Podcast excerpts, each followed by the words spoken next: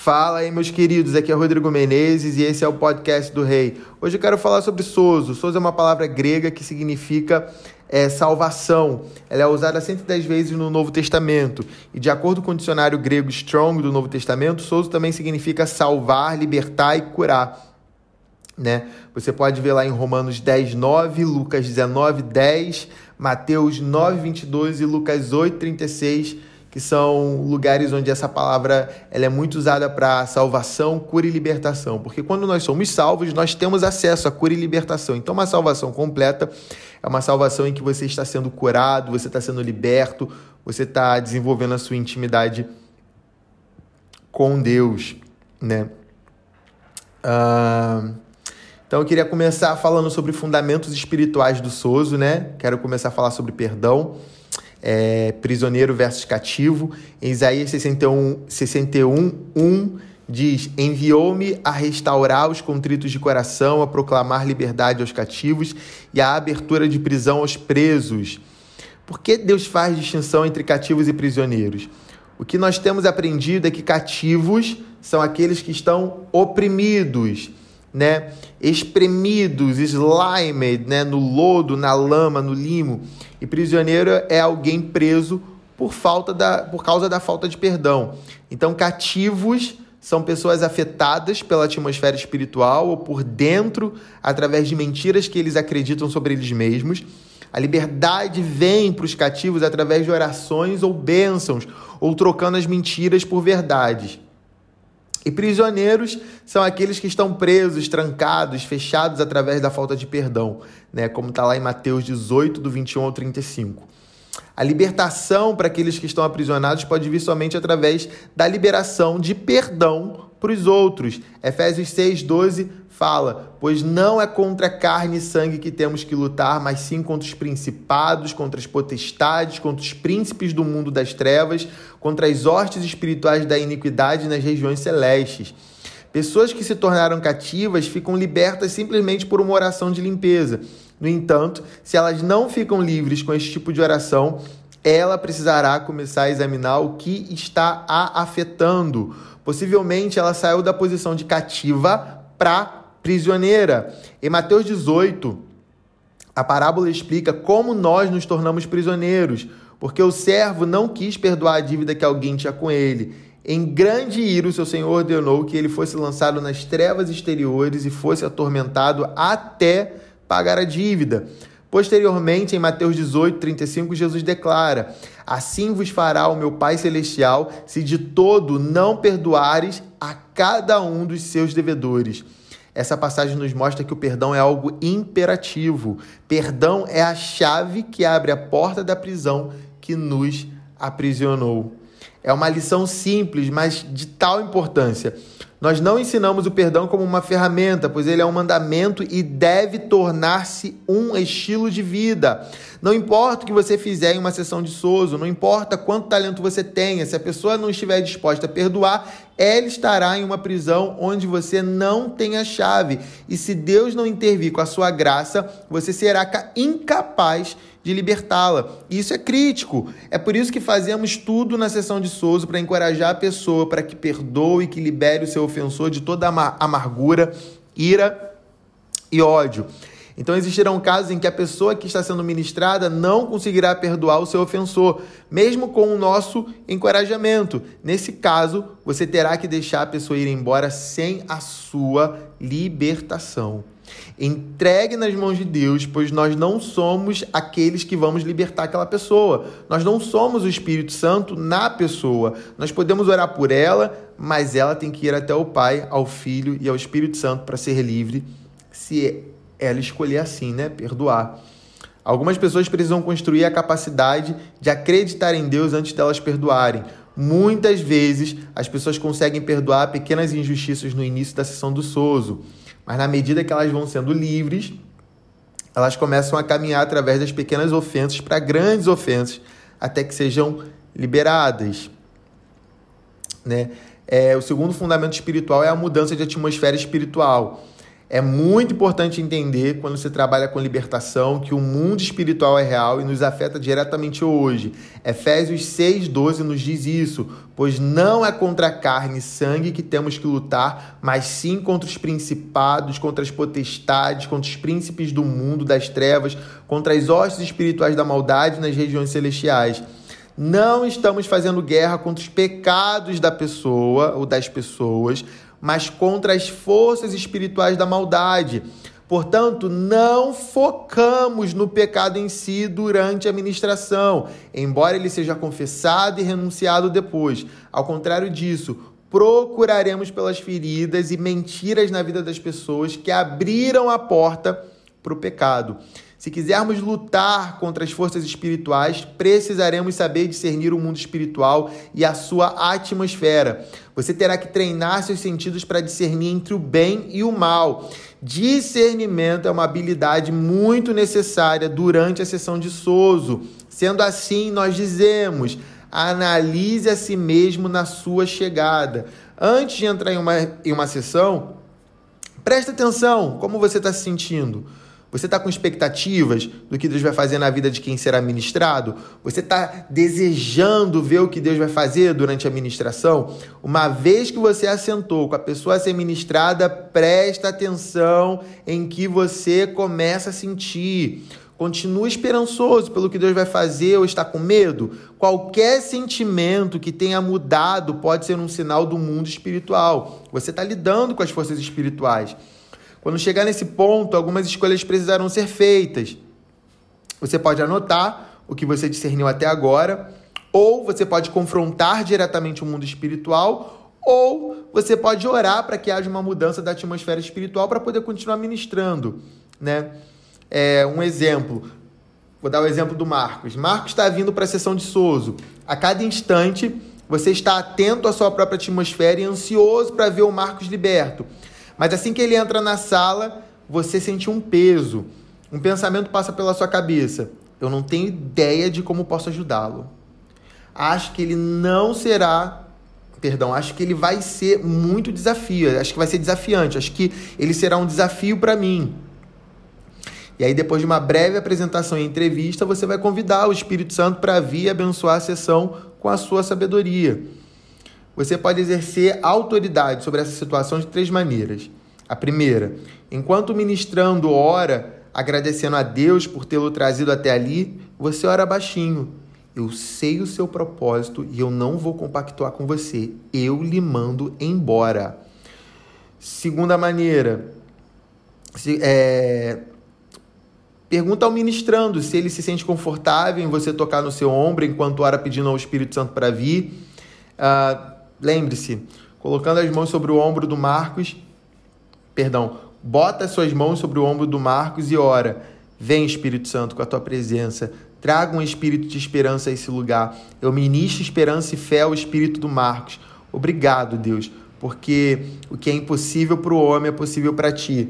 Nós estamos em concordância e liberamos a tua possibilidade sobre essa sessão em nome de Jesus.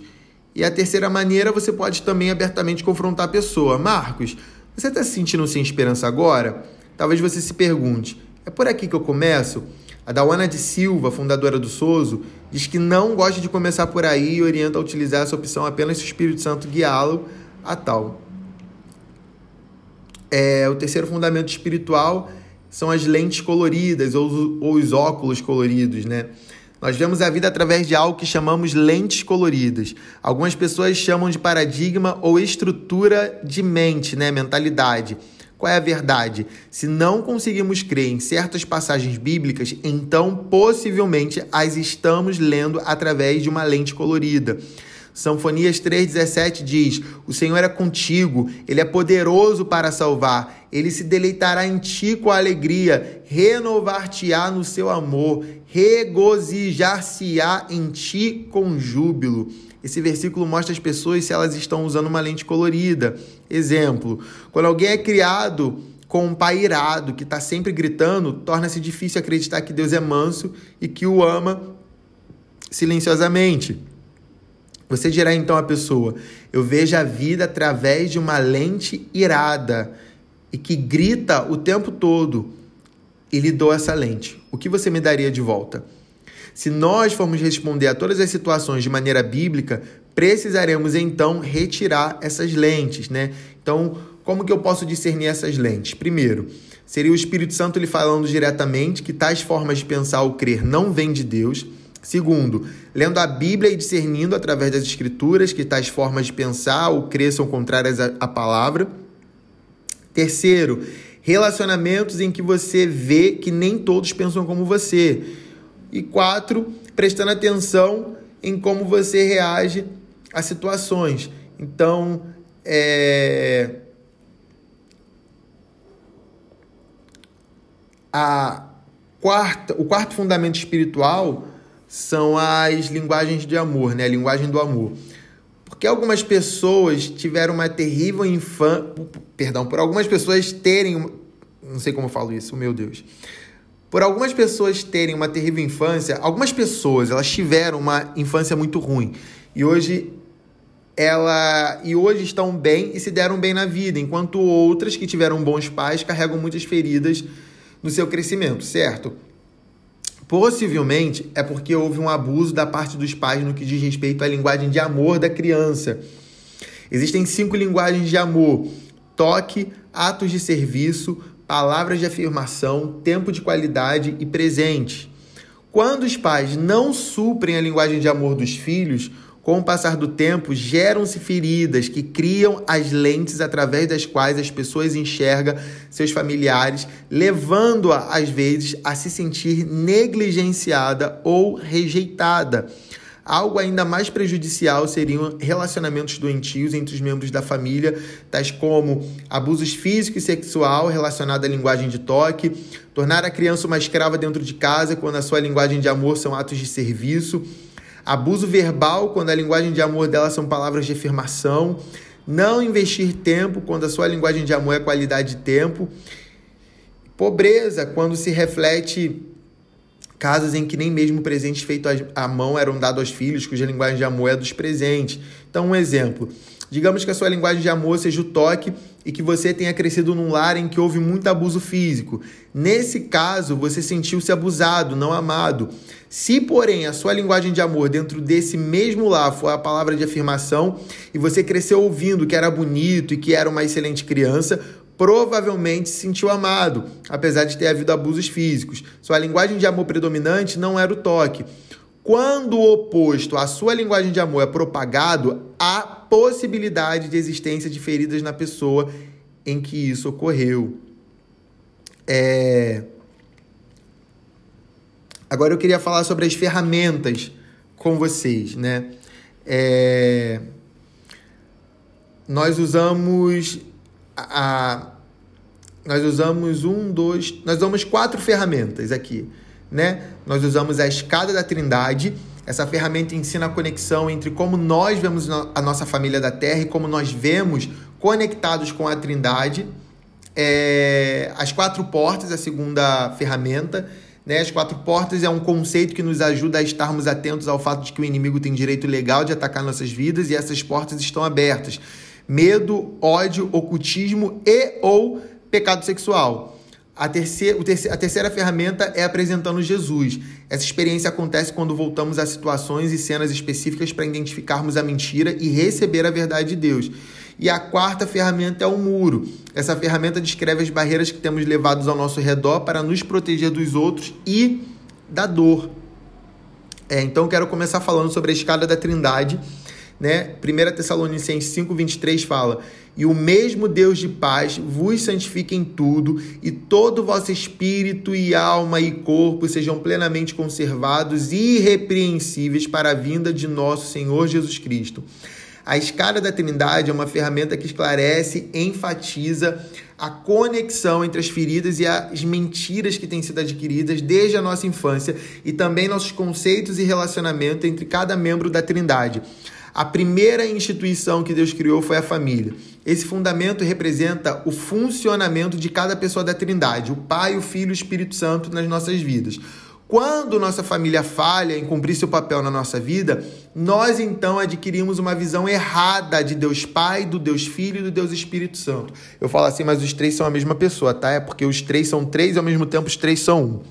É o mistério da Trindade.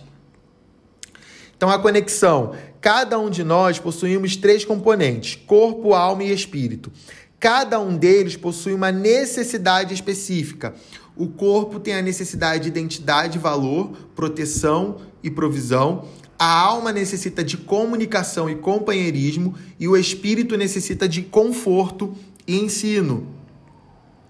É, a seção do, do meio da escada da Trindade no, é, é, é, mostra as necessidades que cada um de nós temos na nossa vida. Essas necessidades são do ventre da sua mãe, da nossa mãe, até a morte. Quando algum membro da família não supre essas necessidades, então é onde acontecem as feridas e mentiras que instalam, tornando-se difícil para o indivíduo se conectar com a Trindade. Então a escala da Trindade é a ferramenta para que não somente perdão, para não somente adquirir informação sobre as feridas e mentiras de uma forma mais rápida e fácil, mas também para nos levar a um lugar de cura. E nesse ambiente de cura, a conexão com a Trindade é estabelecida. Da mesma forma, a família tem três partes: pai, mãe e irmãos. Cada uma das partes tem seu papel para ajudar no desenvolvimento de uma família saudável e unida, né? Então, é, o pai. O pai terreno é um membro da família que tem responsabilidade de suprir as necessidades do corpo. Ele transmite identidade e valor para os seus filhos. A forma pela qual o menino estabelece a sua masculinidade, bem como suas habilidades, é através da forma como seu pai se relaciona com ele. A forma que ele fala com o filho é como ele é, é, é, e, e como ele fala sobre o filho. A menina sabe que ela é uma mulher de acordo com a maneira que o pai se relaciona com ela, como ele a trata, como ele fala com ela e sobre ela.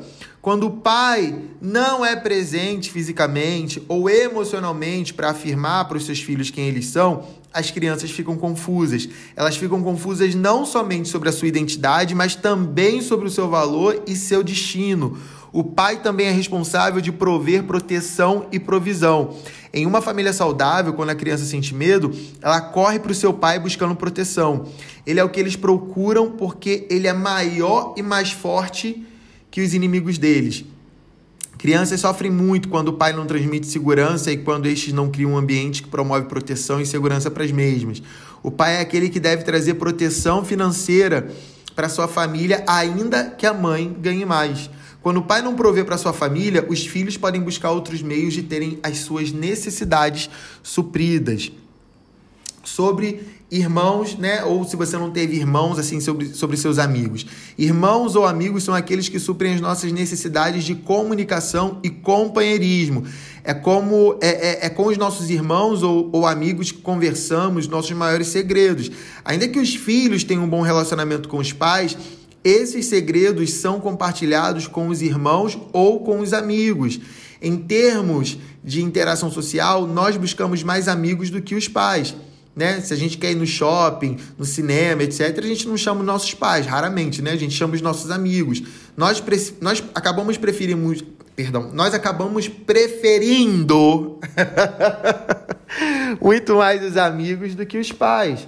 Então, quando irmãos e amigos tentam exercer controle e não nos mostrar nosso devido valor, eles então estão exercendo o papel deles dentro da família.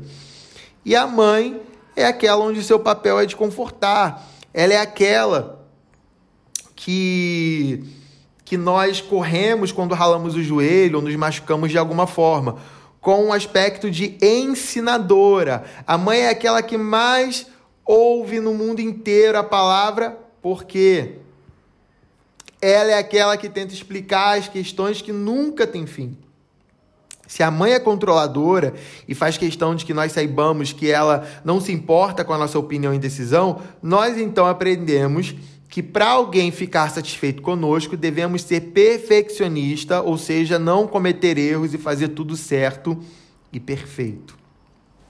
E aí, agora relacionando tudo isso que eu te falei da família, do pai, da mãe, dos irmãos e amigos com a Trindade. O Deus Pai Jesus e o Espírito Santo representam os três aspectos da Trindade.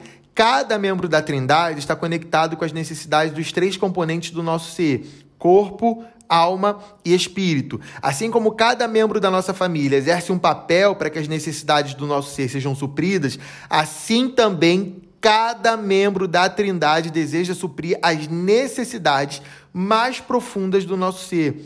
O ponto de vista pelo qual nos relacionamos com os membros da nossa família muitas vezes é a chave onde conectamos ou não com a Trindade.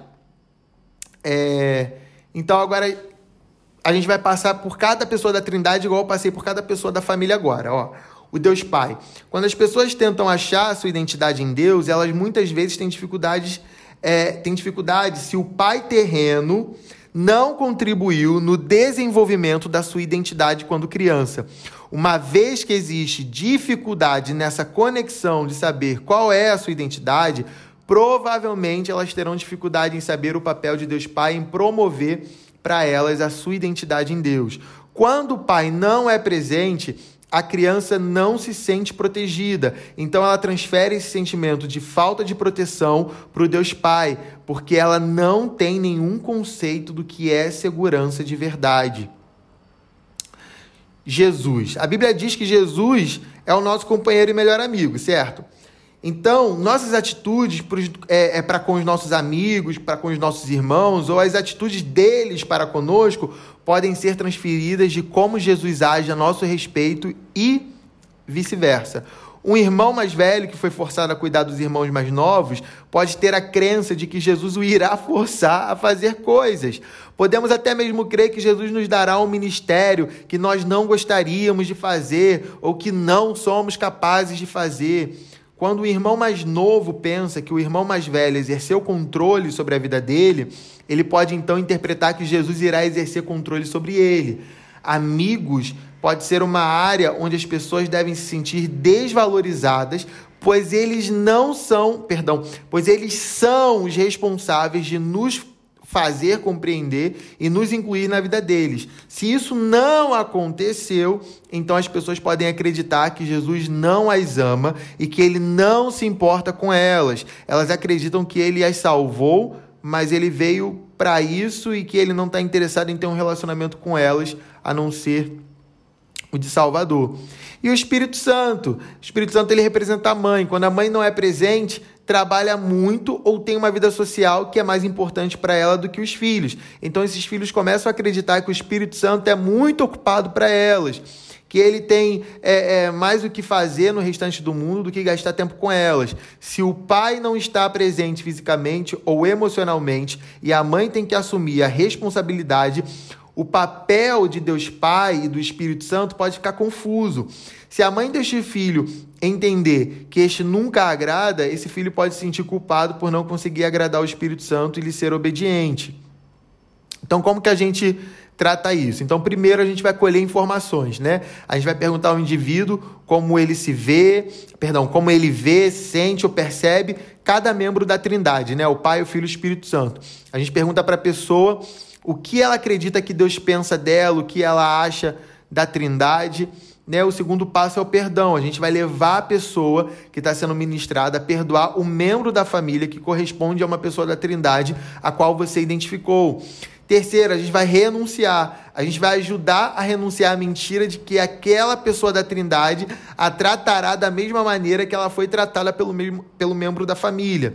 E em quarto, a gente vai perguntar, quarto e último, a gente vai perguntar qual é a verdade. A gente vai buscar a verdade, perguntando à pessoa da Trindade correspondente qual é a verdade que essa pessoa da Trindade tem no lugar daquela mentira, né, que aquela pessoa acreditava, e a gente vai dar um tempo, a gente vai ficar em silêncio aguardando que o Espírito Santo responda, né, que aquela pessoa da Trindade responda para a pessoa a resposta, né, para que aquela mentira seja é, trocada. Então, por exemplo, Deus Pai que representa o Pai terreno. Se a visão ou sentimento do indivíduo em relação a Deus é distante e fria, você vai levar esse indivíduo a perdoar o seu pai terreno por não ter sido um pai presente e nem um pai carinhoso é, e amoroso. Então você vai levá-lo a renunciar à mentira de que Deus Pai o trata da mesma forma que o seu pai terreno tratava. Depois de, de, de renunciar e perdoar, você vai perguntar para o Deus Pai qual é a verdade e vai deixar que a pessoa que está sendo ministrada ouça o que o Deus Pai tem a dizer a ela. É, se for a, relação de Jesus né, com os irmãos ou amigos, se a pessoa sente que Jesus simplesmente não responde às suas orações, ela deve perdoar seus irmãos por não terem dado a devida atenção e valor a ela. Então você vai levar ela a renunciar à mentira de que Jesus não ouvirá suas orações, e daí você vai perguntar a Jesus qual é a verdade. E assim como foi com Deus Pai, você vai deixar com que Jesus responda para a pessoa qual é a verdade que ele tem para dizer. E o Espírito Santo, que representa a mãe terrena, que tem essa ligação né, com a mãe, é, se a pessoa sente que o Espírito Santo simplesmente não está disponível, você vai levar essa pessoa a perdoar a sua mãe por não ter sido presente fisicamente ou emocionalmente quando ela era criança. É, então você vai levar ela a renunciar à mentira que o Espírito Santo não se importa com ela e novamente você vai pedir para ela orar e esperar o Espírito Santo responder qual é a verdade que ele tem para ela. É, uh, deixa eu ver o que mais que eu posso falar sobre isso.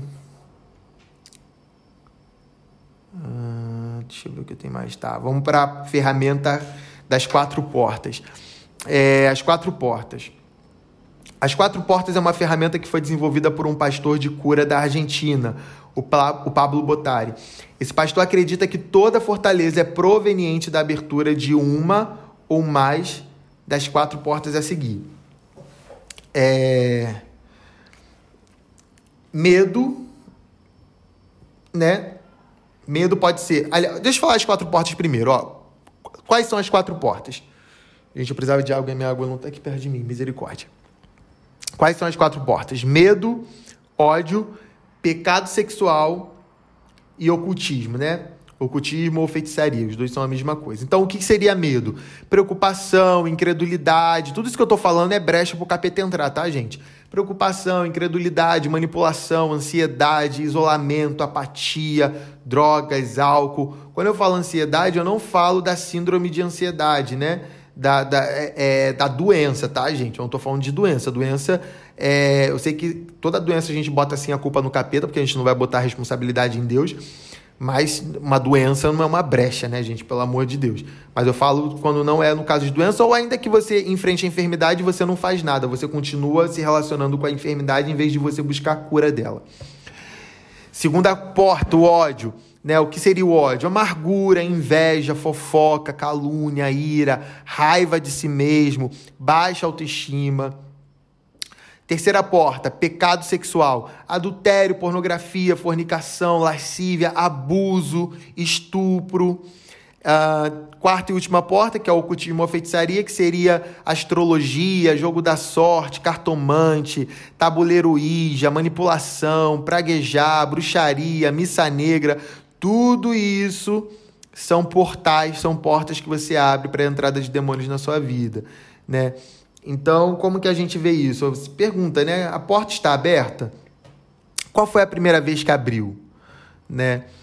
É, perdoar a pessoa, as pessoas que abriu ou abriram a porta, né? Qual mentira está sendo criada para que essa porta se mantenha aberta? Uh, você vai levar a pessoa a renunciar à mentira, novamente ver qual é a verdade, declarar a verdade, pedir ajuda a Jesus para fechar a porta. Uma vez que está fechada, né, que é a etapa final, a gente pede a Jesus para selar a porta com o seu sangue. E qualquer ligação de alma que tenha havido também vai ser quebrada. Quebrar qualquer ligação de espírito hereditário que possa estar tá querendo impedir o fechamento da porta, né? É para quem, faz da, quem faz parte da mentoria do rei, depois eu mando a tabelinha com, com algumas coisas sobre isso, quais orações que você leva a pessoa a orar. É bem legal. É um exemplo disso. Uh, um membro é, da equipe faz perguntas ao indivíduo que estão relacionadas com cada porta, tais como, né? Uh, feche o seu olho e pergunte a Deus se a porta do medo está aberta na sua vida. Peça a Deus para mostrar para ela a situação, a pessoa. Peça para descrever a situação e como aquilo a faz sentir. E aí a pessoa ministrada geralmente vai responder da melhor maneira, tentando explicar por exemplos. O membro da equipe, então, conduz a pessoa em uma oração de libertação e de perdão à pessoa ou às pessoas que causou ou causaram a ferida e também perdoá-la, se esse for o caso. Então você vai levar essa pessoa a renunciar às mentiras que foram faladas a respeito da situação ou do relacionamento. Você vai quebrar a ligação de alma e finalmente abençoar a pessoa. E aí, depois de terminar a porta do medo, você vai levar essa pessoa a entregar seus medos a Deus e perguntar a ele o que ele tem em troca daquele medo. Né? Ah, deixa eu ver aqui. Hum, a próxima ferramenta é apresentando Jesus, né? Apresentando Jesus é uma ferramenta que é de, você não gente um detalhe você não precisa fazer todas essas ferramentas em uma só sessão. Você pode fazer só uma ferramenta. Eu quero fazer só as quatro potes eu quero fazer só essa parte da Trindade entende? Você também pode fazer todas elas mas você pode escolher uma das ferramentas para usar ali na hora do sozo tá bom? Então a ferramenta apresentando Jesus. Apresentando Jesus é uma ferramenta que adquirimos com o doutor Ed Smith do Ministério de Theophostic ela é usada para trazer cura na vida de indivíduos onde é, do nada aparece uma cena durante a sessão do SUS. Então, quando isso ocorre, feridas e mentiras podem ser implantadas. Essa ferramenta ajuda a pessoa a ver que Jesus, ou uma pessoa da Trindade, estava presente no acontecimento da situação. Deus então troca a mentira pela verdade e cura as feridas, né? Ele sara as feridas. Então, como que você como que você usa essa ferramenta? Jesus, me mostra onde o Senhor estava nessa situação. Qual foi a mentira que eu acreditei? Jesus, qual é a sua verdade? Ah, sabe? Libera perdão, né? Para pro, os membros da família que não protegeram, mostra onde o Senhor estava, etc. Um exemplo: se o ministrante perceber que o ministrado está lembrando de algo que o conecta com o passado, então você pede a Jesus, ao Espírito Santo ou ao Pai para mostrar à pessoa onde estava Jesus, onde estava alguém da Trindade naquela cena ou memória, para ter certeza que o indivíduo está lá. Então você vai pedir para descrever é, aquela situação ou memória. E a pessoa que está sendo ministrada geralmente vai comunicar a situação como ela é, vai explicar o que ela está vendo, ouvindo, sentindo.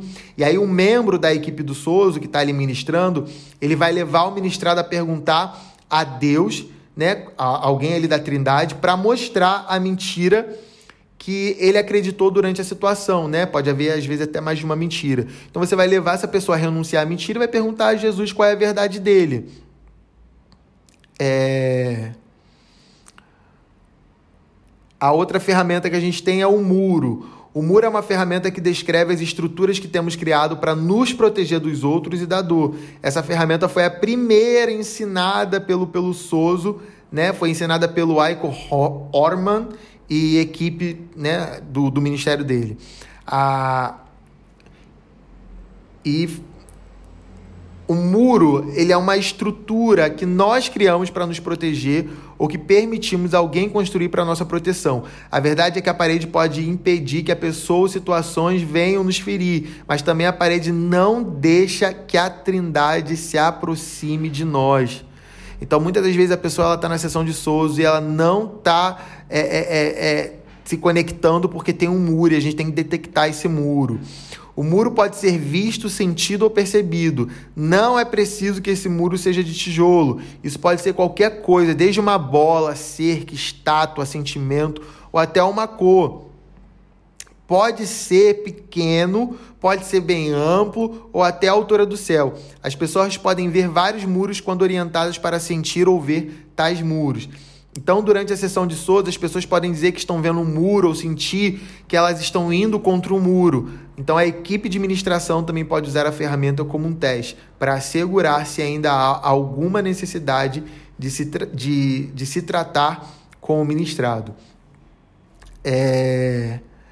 Então, assim, tem que ter o cuidado para não esquecer que existem situações em que o muro não deve ser removido. Se a pessoa que está sendo ministrada não está na disposição de permitir a proteção da Trindade, então o muro não deve ser derrubado até que ela tenha a capacidade própria de crer e ver que Deus estará lhe protegendo. Então, um exemplo: os membros da equipe de ministração perguntam à pessoa se ela sente que tem um muro e com que se parece esse muro? Qual é a, você, a, a pessoa pergunta: qual é a altura, o comprimento desse muro? De que material é feito esse muro? Onde está você em relação a esse muro? Às vezes, os participantes da equipe de Souza precisam descobrir como ou o que representa esse muro. Nesse ponto, as pessoas podem precisar de liberar perdão, ou os integrantes da própria equipe administradora vão ter que aplicar outra ferramenta. Há dois métodos que a pessoa que está sendo ministrado pode utilizar para derrubar o um muro. Ambos métodos podem ser usados juntos se for necessário. Então, o primeiro método é assim: você leva a pessoa que está sendo ministrada a ver onde Deus está em relação ao muro. Em nome de Jesus, ordene que o muro seja derrubado e tal. Então, recomenda-se que nesse momento haja aplausos. Se o mundo cair, então leve a pessoa a ir onde a Trindade está e pergunte a Deus qual é a verdade que ele quer que a pessoa saiba. Se o muro não cair ou se ainda ficar algum entulho, então há necessidade de haver mais cura ou perdão. Se isso é verdade, comece o processo novamente. Use as ferramentas ou a liberação de perdão e repita o processo de ordenar que os muros caiam. Por isso que às vezes a sessão de Souza pode acabar demorando muito. O segundo método é que, da mesma maneira, os membros da equipe devem perguntar à pessoa ministrada para ver onde está Jesus em relação ao muro. Jamais ficar surpreso, jamais né, ficar né, surpreso das ferramentas que Jesus possa dar para as pessoas. Pode ser qualquer coisa, desde um palito de dente, uma escova de dente, um martelo, um tanque, ou até uma pistola de água. Você vai perguntar para a pessoa o que ela quer fazer com a ferramenta recebida e como ela está se sentindo. Depois você vai observar o que acontece. Novamente, se o muro não cair, ou se ainda ficar algum entulho, nesse caso, há necessidade de liberar mais perdão ou mais cura. Se isso for o caso, você vai recomeçar novamente o processo. Você vai usar as outras ferramentas ou vai liberar perdão e recomeçar o processo de ordenar que os muros caiam. É... Eu acho que é isso que eu tinha para falar hoje. É isso, gente. É isso. É isso isso. É isso. Que Deus abençoe vocês. Me segue lá no Instagram, você que não me segue, Rodrigo Menezes, e se inscreve aqui nessa plataforma que você está ouvindo esse podcast. Tamo junto. Se você quiser passar por uma sessão de Soso, me manda uma mensagem no privado. Fui.